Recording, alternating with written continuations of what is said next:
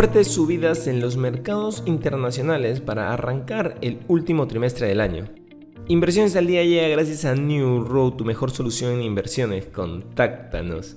Hoy, en el plano local, el índice de precios al consumidor en Lima, referencia para Perú, aumentó el 0,52% en septiembre, impulsado principalmente por el alza en los alimentos, informó este sábado el Instituto Nacional de Estadística e Informática.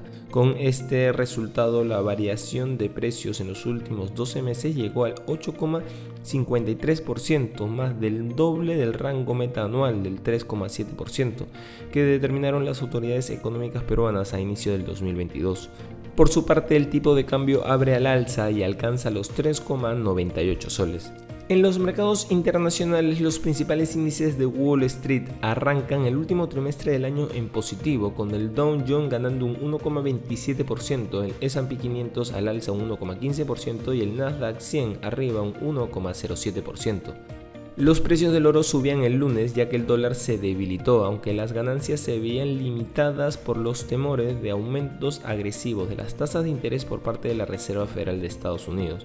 Los precios del petróleo subían casi un 4% luego de que la Organización de Países Exportadores de Petróleo y sus aliados, grupo conocido como PEP, dijeron que considerarían reducir la producción, mientras que la libra esterlina se recuperaba después de que el gobierno de Reino Unido dijo que revertiría un controvertido recorte de impuestos que habían sacudido a los mercados británicos.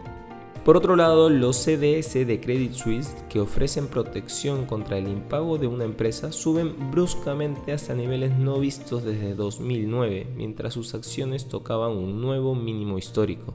La capitalización en el mercado de Credit Suisse se ha reducido a niveles inferiores a los 10.100 millones de dólares desde los 30.000 con los que contaba hace un año. Algo que no es buena noticia, dicen en el mercado, pues podría dejar el valor a tiro de compra por parte de algún otro banco europeo. El valor a estas horas cede más del 8% hasta los 3,64 francos suizos. La entidad cede más del 58% desde comienzos del ejercicio. Y no queremos irnos sin mencionar que en los últimos días el presidente ruso Vladimir Putin ha elevado la tensión de la guerra al realizar votos a favor de la anexión en partes de Ucrania que Rusia ha ocupado y afirmando que consideraría el uso de todos los medios disponibles en defensa de su país. El secretario de Defensa estadounidense Joe Austin cree que el presidente Vladimir Putin continúa sugiriendo que podrá Rusia contra Ucrania. No hay controles sobre el señor Putin, dijo Austin ayer domingo en una entrevista con CNN. Así como tomó la decisión irresponsable de invadir Ucrania, podría tomar otra decisión, pero no veo nada en este momento que me lleve a creer en ese extremo. Estas han sido las noticias más importantes de hoy, lunes 3 de octubre del 2022. Yo soy Eduardo Ballesteros, que tengas un feliz lunes.